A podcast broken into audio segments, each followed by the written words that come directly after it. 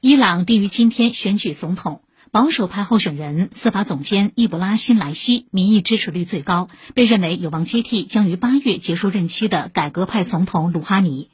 按照美联社说法，美国等西方国家对莱西抱有深刻怀疑，而后者所属的强硬保守派同样对美国极不信任。